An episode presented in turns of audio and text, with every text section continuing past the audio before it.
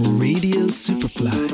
Let's talk about vibes. Elektrisierende Stimmen über die Zukunft der Mobilität mit Christian Clerici. Robert, als Head of Moon beschäftigst du dich ja nicht nur technologisch mit genau dieser Thematik, Speichersysteme, Photovoltaik, Ladeinfrastruktur. Du hast auch einen sehr holistischen Ansatz, wie ich dich kenne, um das alles in Beziehung miteinander zu bringen. Jetzt haben wir schon gehört, äh, Speichertechnologie ist unerlässlich, ähm, Ladeinfrastruktur ist unerlässlich, ähm, unterschiedliche Stromquellen sind unerlässlich aus deiner Erfahrung. Du machst den ganzen Tag nichts anderes, als dir systemisch zu überlegen, wie kommt der Strom dorthin, wo er für die Mobilität gebraucht wird, wie wird er gespeichert, wie wird er erzeugt, wo stehen wir da? Ist das ein explodierender Markt? Musst du dich mit sehr vielen Vorurteilen immer noch beschäftigen? Oder hast du das Gefühl, ich habe hier eigentlich ein Geschenk bekommen von der Zeit, weil es ist das schönste Thema, das man im Augenblick ausrollen kann? Naja, Geschenk war einmal ein guter, äh, guter Weg. Ich bin äh, Elektrotechniker. Und ich muss sagen, ich habe das 30 Jahre lang gemacht und habe mir immer die Frage gestellt, für was mache ich das? Also das ist schon sehr spannend. Ja. Und wenn man die Entwicklung sich anschaut, was war vor 30 Jahren auf der Baustelle, da haben wir ein Kabel zu einem Lichtschalter hingebaut, ja, die hat eine Glühlampe eingeschaltet. Da haben wir, stehen wir heute vor hochintelligenten Systemen, die wir ansteuern, die, äh, die im Urlaub ansteuern kann. Ich kann die Heizung kontrollieren, ich kann die Jalousie auf und zu machen und so weiter. Also wir, wir so wie es der David gesagt hat, ja, äh, haben wir heute oder stehen wir an der Schwelle zu einer vernetzten Welt, ja, die uns sozusagen untereinander kommunizieren lässt.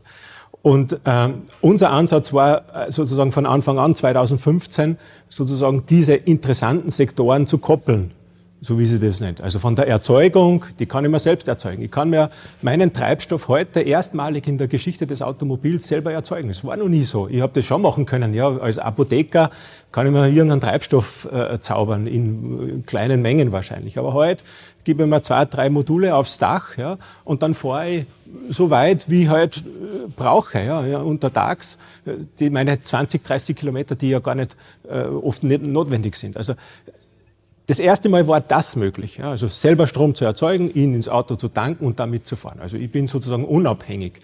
Äh, Stand heute äh, überhaupt das Wort, ja, unabhängig zu sein von etwas, wo sagt, anderer schreibt mir vor, was es kostet. Ja, also mir schreibt heute keiner mehr vor, äh, was ich für den Strom bezahle, unsere Kunden genauso wenig. Und das ist schon ein Weg, wo wir hingegangen sind. Ja. Also heute Speichersysteme anzubieten, wenn äh, klassischerweise, nämlich genau dann, wenn die Sonne scheint, keiner zu Hause ist, ja, als Beispiel. Ja. Photovoltaikanlagen auf Dächer zu bauen. Ja. Ich kann mich erinnern, mit der Wien Energie, eine super Geschichte, wo wir gemeinsam in ganz Österreich, äh, ich weiß gar nicht mehr wie viel, aber ich glaube 30 Dächer quasi verstromt haben.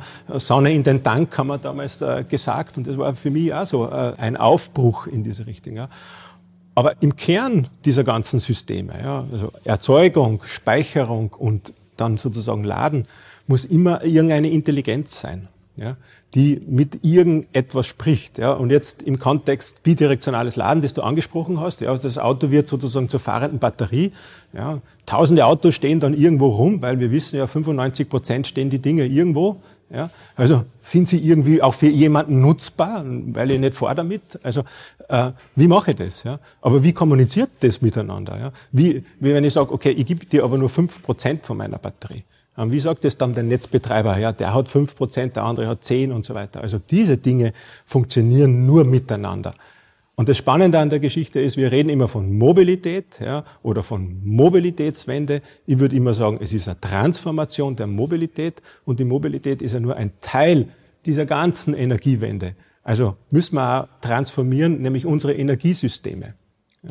Und das wird spannend. Also das ist eine, eine Mega-Aufgabe. Ja. Wenn man das, das anschaut, jetzt fahren wir dann fünf Millionen Elektroautos, eh, in zehn Jahren vielleicht oder in 15 Jahren. Wo kommt denn der Strom her? Das wäre jetzt meine Frage an den David. Ja, wo kommt der Strom her, David? Ich weiß es, ich weiß es nicht heute. Ja. Also ich habe nichts dagegen, wenn sich ja. das Gespräch verselbstständigt. Ja. Gell? Ich glaube, ähm, nicht nur den Fokus auf die Mobilität zu legen, sondern auch den Fokus auf Energie, auf saubere Energie zu legen. Und das war, das war ja deine Eingangsfrage, das war das, womit wir uns beschäftigen. Und wir beschäftigen uns da, sagt auch der VW-Konzern natürlich als großes äh, Unternehmen, ja, und sagt, okay, was ist mein Beitrag der Herr Dr. Dies hat gesagt, der Beitrag von Volkswagen ist ein Prozent ja, an, der, an den Treibhausgasemissionen und bis zum Jahr 2050 wollen wir bilanziell CO2-neutral sein. Das ist unser Ziel. Also so wie die Stadt Wien sich das auch als Ziel setzt vielleicht, ja, hat sich das halt auch ein Konzern mit 670.000 Mitarbeitern als Ziel gesetzt und daran arbeiten wir. Und wir leisten einen Beitrag. Und das Schöne ist, wenn wir das alle machen, ja, dann leisten wir viele Beiträge und dann werden wir das auch schaffen, äh, was uns sozusagen dieses Pariser Klimaziel auch vorgibt. Und das finde ich sehr spannend. Ja. Das war der Antrieb äh, unseres Unternehmens und ist es bis heute geblieben. Ja. Das Interessante an der Zeit ist ja, dass wir ein gemeinsames Ziel haben, so wie es noch nie als gemeinsames Ziel bisher in der Menschheitsgeschichte formuliert worden ist. Die Tatsache, dass die politischen Rahmenbedingungen dafür geschaffen werden, Pariser Klimaabkommen, du hast das gerade angesprochen, aber auch die grundsätzliche Wahrnehmung. Also wenn es im Sommer in der Stadt einmal 42 Grad kriegt in Mitteleuropa, dann merkt auch der größte Leugner einer Veränderung, da ist es irgendwie unangenehm, da stimmt irgendwas nicht. Und dazu kommt dann auch noch ich sage mal, das Angebot, das Technologische, dass wir auch wirklich etwas gemeinsam in Bewegung bringen können. Und das ist dieses Spannungsfeld zwischen Energieversorgung und Technologie, wie du es gerade angesprochen hast. Und trotzdem kommt mir vor, dass wir noch sehr, sehr viel Energie, und zwar deutlich mehr, als wir für Elektroautos aufwenden, in die Kommunikation gegenüber Vorurteilen stecken. Das wäre natürlich jetzt meine Anschlussfrage. Was braucht es denn aus deiner Wahrnehmung, dass wir einen Dialog finden mit diesem, das ist unser gemeinsames Ziel, wo noch so viele Hürden sind, die eigentlich gar nicht praktischer oder technischer Natur sind, sondern einfach schlicht und ergreifend Vorurteile.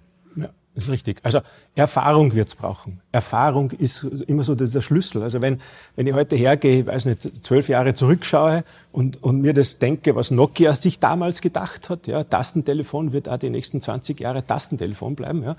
Wir haben heute de facto kein Tastentelefon mehr. Also das, wir haben schon noch Tastentelefone. Ja, für, für unsere äh, so älteren Mitbewohner, die halt schlechter sehen, dann machen wir halt die Tasten ein bisschen größer, aber es sind de facto digitale Tasten geworden. Wir stehen so oft vor einer sozusagen Herausforderung, ähm, die, das heißt neu. Ja? Und neu ist immer Skepsis. Ja?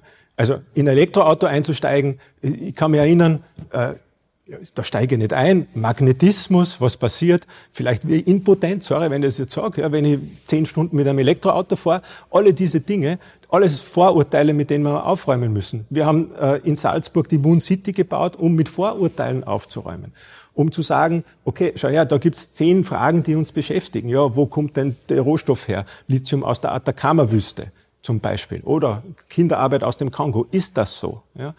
Das war auch wach zu rütteln, ehrlich gesagt, ja, weil du gesagt, okay, wenn es so ist, dann müssen wir es ändern. Ja, Reichweite ist zu gering. Ich war jetzt vor äh, zwei Wochen, vor einer Woche eigentlich in, der, äh, in, in Frankreich, in Lyon. Äh, wir sind mit, bin mit den Kindern dorthin gefahren und ich habe keine einzige Sekunde gedacht, ich komme da nicht hin oder ich hätte ein Problem oder ich habe ein Zeitproblem oder sonst irgendwas. Weil wenn ich ein Zeitproblem hätte, ja, ich bin in Urlaub gefahren, dann hätte ich was falsch gemacht. Also, ja, und ich glaube, das ist auch so ein Thema. Reichweite, zu wenig Ladestationen.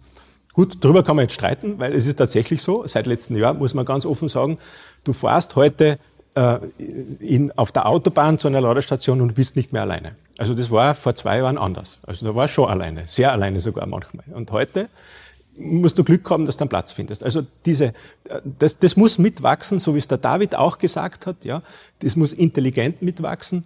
14.000 Autos in, in Wien haben nur 2000 Ladepunkte unter Anführungszeichen. Also damit ist es zu wenig. Die Stadt Wien muss darüber nachdenken, wie kann ich denn intelligent so ein Ladenetz ausbauen. Ja. Ähm, Ladegeschwindigkeit ist immer relativ, ja, in meinen Augen. Aber äh, noch einmal, es sind Vorurteile, die dann äh, sozusagen aufgebrochen werden können, wenn man sie erlebt und vorlebt. Und je mehr wir werden, ja, desto mehr werden auch die anderen, ja, weil die werden überzeugter. Und äh, schau, meine Familie, wir haben ein Elektromoped, wir haben ein kleines Elektroauto für eine Schülerin, wir haben ein etwas größeres Elektroauto für eine äh, Angestellte, sage ich jetzt einmal, ja, also die Birgit. Und ich habe auch noch mein Elektroauto. Wir haben vier Elektroautos oder vier Elektrofahrzeuge äh, und, und der Rest sind normale Fahrräder. Das ist unsere Mobilität. Ja. Und wir leben vor und wir haben unsere Nachbarn infiziert. Ja, der Nachbar hat sich gestern äh, Elektroauto gekauft und fragt dann gleich wieder, wie funktioniert das? Also man gibt es weiter. Und wie gesagt, das beste Marketing für diese äh, Bewegung, nenne ich es jetzt einmal, ist die Mundpropaganda. Und das werden wir ganz, ganz gut äh, äh bewerkstelligen. Ja. Also es wird so sein wie Nokia wird sie, hat sie nicht durchgesetzt und Benzin und Diesel wird sie auch nicht durchsetzen. Also das wird so sein. Hat auch, glaube ich, äh, ein berühmter Kaiser gesagt, ich, äh, das Automobil wird sich nicht durchsetzen, ich glaube an das Pferd. Kann man machen. Das kann man durchaus machen, aber ähm, man könnte jetzt auch sagen, die Geschwindigkeit, mit der sich heute Technologie verändert, ist eine andere wie in den letzten 125 Jahren, wo wir das Automobil und den Verbrennungsmotor entwickelt haben. Der gesamtheitliche Ansatz, wenn man Mobilität als Freiheitsthema betrachtet, wird durch Technologie und letztlich auch durch gesellschaftliche Haltung neu definiert. Und all das, was dann unten rausfällt, wird in dieser Nomenklatur in einen Kreislauf eingebunden, der eigentlich sehr erfreulich ist. Was brauchen wir ähm, an Kommunikation im Sinne von einer Energie, damit man möglichst viele Menschen möglichst schnell davon überzeugt, dass hier kein Hexenwerk im Gang ist, sondern dass wir alles an der Hand haben, um in eine prosperierende und doch einigermaßen saubere Zukunft zu gehen? Gute Frage. Ich würde sagen Vertrauen und mehr Miteinander. Ja. Also Vertrauen ist oft so. Ja. Äh, wir haben ähm, am Anfang, äh, wie wir uns getroffen haben, darüber geredet. Ja. Wir haben gesagt, es ist eigentlich ein, ein Miteinander, also sozusagen das Arbeiten an einem eigentlich gleichen Thema. Und äh, wenn man sich das Thema anschaut, wie riesig das ist, ja, wie klein es heute ist und wie viel Potenzial es hat, ähm, dann muss es aus der Sicht meines Unternehmens sagen, dann habe ich heute eigentlich keinen Mitbewerber, ja, weil den gibt's de facto nicht. Ja. Es gibt einen Riesenmarkt, den du bearbeiten musst ja, und du musst gewisse Dinge auch äh, sozusagen erfüllen in diesem Markt und es ist genug Platz da. Das wird vielleicht in 15 oder 20 Jahren nicht mehr so sein. Ja. Aber heute ist es so. Und deswegen ähm, ist immer meine Argumentation, ja, nichts kann man alleine.